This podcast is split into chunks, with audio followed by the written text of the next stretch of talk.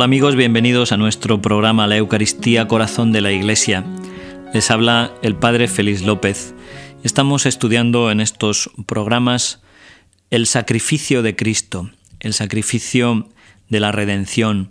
Hemos venido considerando en algunos de nuestros programas anteriores los sacrificios de la antigua alianza, estos sacrificios que eran como un anuncio, un símbolo, una profecía del sacrificio único y definitivo de Cristo, ese sacrificio que ha llevado a la plenitud, que ha sido la luz de mediodía, que ha iluminado las sombras de toda la historia de la salvación.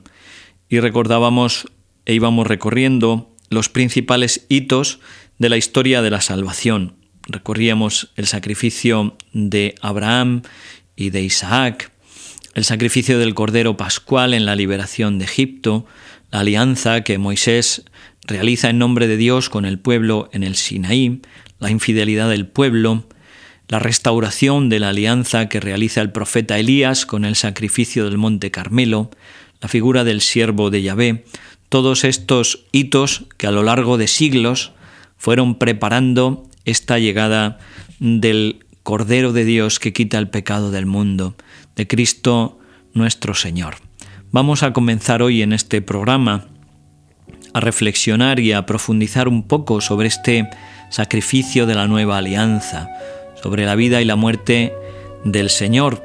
Y vamos a ir recorriendo también a grandes hitos porque mm, el tiempo no nos da para más en nuestros programas.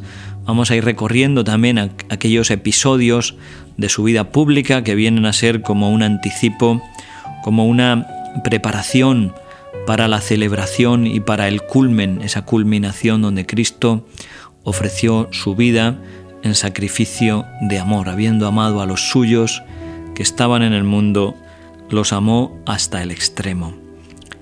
Después de haber vivido 30 años de vida oculta, en los últimos tres años de su vida, Jesús se dedica al ministerio público, se dedica a la predicación, a predicar el Evangelio, profeta de Dios, mostrándose poderoso en palabras y en obras, como dice el Evangelio de San Lucas.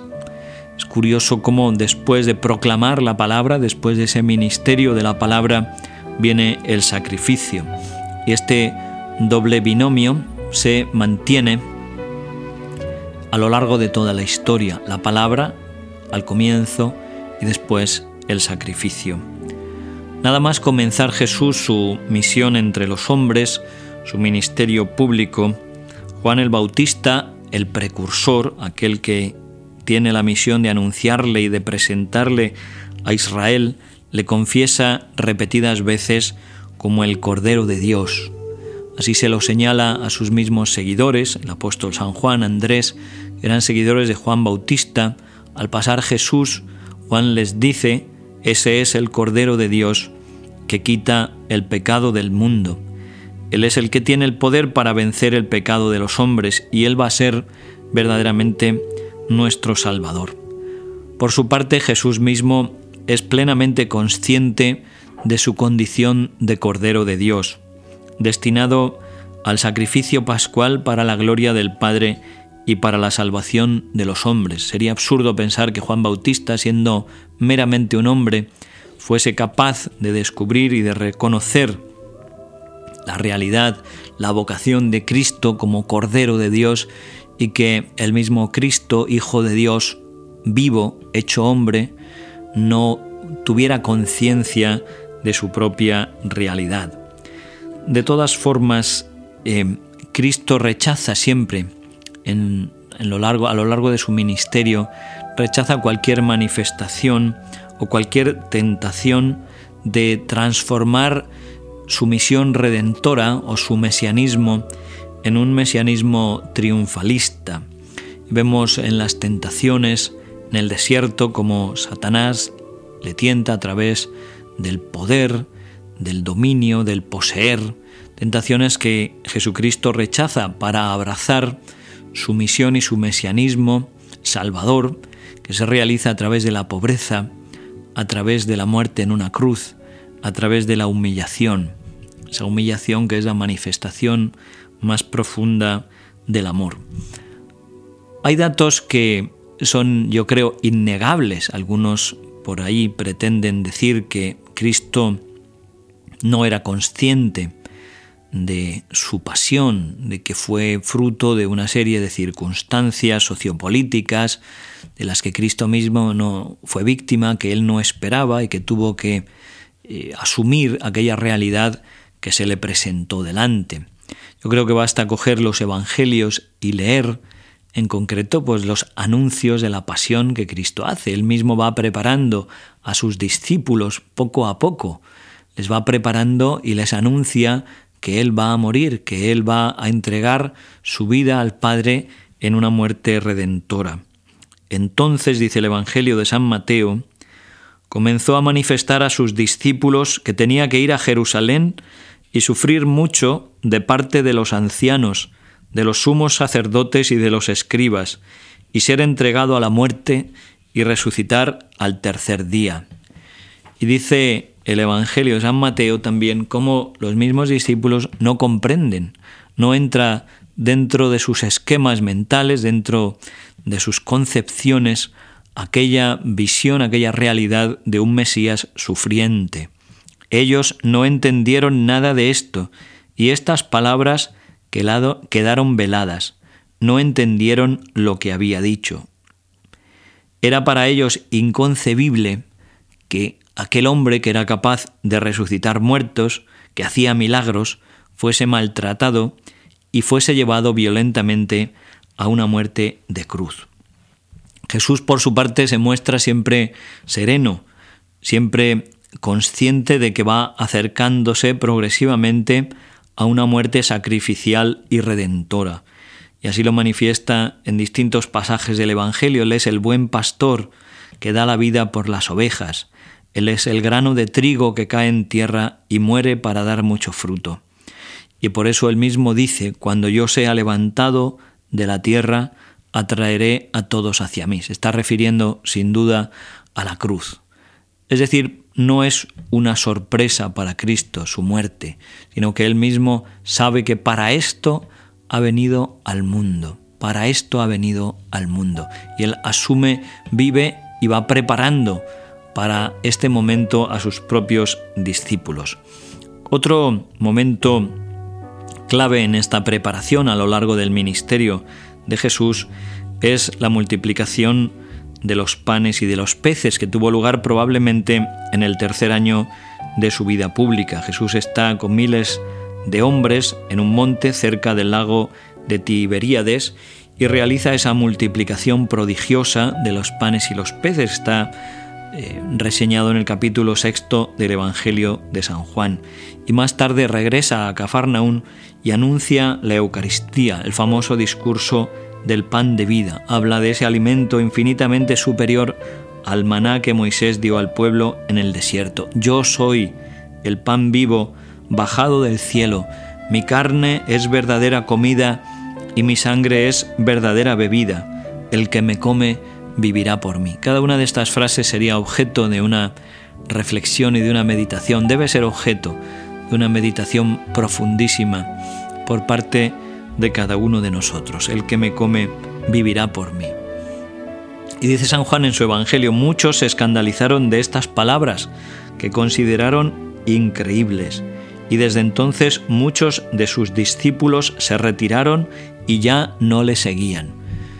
La Eucaristía sigue siendo también hoy como una piedra de escándalo para muchos, para muchos contemporáneos nuestros sumidos en el racionalismo, en el laicismo. Yo solo creo lo que puedo demostrar por fórmulas matemáticas. Solo quieren creer a veces lo que cabe dentro de su pobrecita cabeza y no quieren aceptar la palabra de Cristo como fuente de verdad. Aquello que Cristo dice es la verdad. Y la fe es también ese testimonio, ese eh, dar el asentimiento de verdad, esa inclinación de la inteligencia ante la palabra de Dios, que se reconoce como verdad, no por la eh, demostración intrínseca de las verdades, sino por la autoridad de Dios que revela. Esta es la fe, esta es la fe. Y aquí es donde nosotros también tenemos que pedir a Dios la gracia de mantenernos en la fe, de crecer en la fe. Pero como digo, la Eucaristía sigue siendo hoy también piedra de escándalo para muchos que no quieren aceptar aquello que no entienden. Pobres de ellos, cuando pretenden reducir a Dios a los pobres esquemas de su cabeza. Otro punto que tenemos que comentar es el episodio de la transfiguración. El episodio de la transfiguración donde aquella gloria, aquella gloria que pertenece a Cristo como Dios y que habitualmente estaba oculta bajo su naturaleza humana, bajo su humanidad, se muestra ahora en todo su esplendor en el monte Tabor. Allí los apóstoles que están con él, que le han acompañado, Pedro, Santiago y Juan, estasiados, ven cómo se aparecen Moisés y Elías hablando con él. Ellos también aparecían resplandecientes y hablaban de su muerte, que había de tener lugar en Jerusalén. Hablan de la muerte de Cristo, es otro anuncio. Y este episodio de la transfiguración es muy significativo y de una gran riqueza. Al punto salió la voz del Padre que decía, Este es mi Hijo, mi predilecto, escucharle. Jesús, antes de sellar su sangre, con su sangre una alianza nueva, una alianza definitiva, recibe así ante sus tres íntimos discípulos el testimonio de Moisés, que fue el mediador de la antigua alianza, el testimonio de Elías, que es el que la restaura.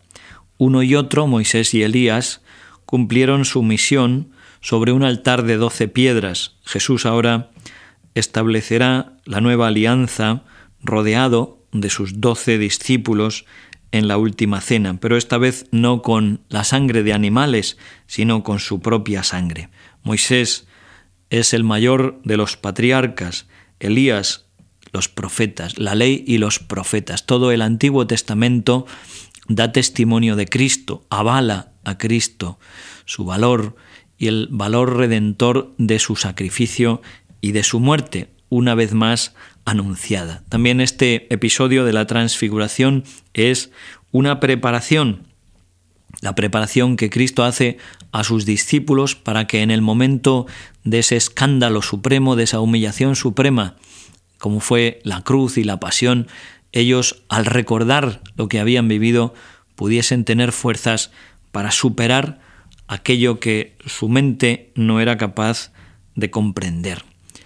Y otro punto final que vamos a tocar en nuestro programa de hoy fue la resurrección de Lázaro, porque con aquel hecho sucedido en Betania, muy cerca de Jerusalén, hizo crecer el odio que los judíos, algunos de los influyentes de Jerusalén, guardaban en su corazón hacia Jesucristo.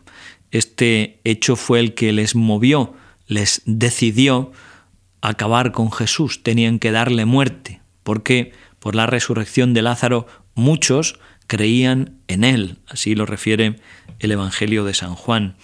Y dice así también otro pasaje, ¿Qué hacemos que este hombre hace muchos milagros? ¿No comprendéis que conviene que muera un hombre por el pueblo? Profetizó así Caifás que Jesús había de morir por el pueblo, y no solo por el pueblo, sino para reunir en la unidad a todos los hijos de Dios que están dispersos. Desde aquel día tomaron la resolución de matarle. Jesús, pues, ya no andaba en público entre los judíos, sino que se fue a una región próxima al desierto, a una ciudad llamada Efrén, y allí moraba con sus discípulos. Jesús muere para reunir a los hijos de Dios dispersos. Con su sangre, con su cruz, destruye los muros de separación de toda la humanidad y quiere reunir a todos sus hijos bajo esta nueva iglesia, la iglesia que él mismo funda, su esposa, que es el redil del buen pastor, para hacernos partícipes de su comunión y de su vida. Muchas gracias, queridos amigos, por habernos escuchado. Les ha hablado el Padre Félix López en nuestro programa La Eucaristía, Corazón de la Iglesia. Que Dios les bendiga a todos y hasta siempre.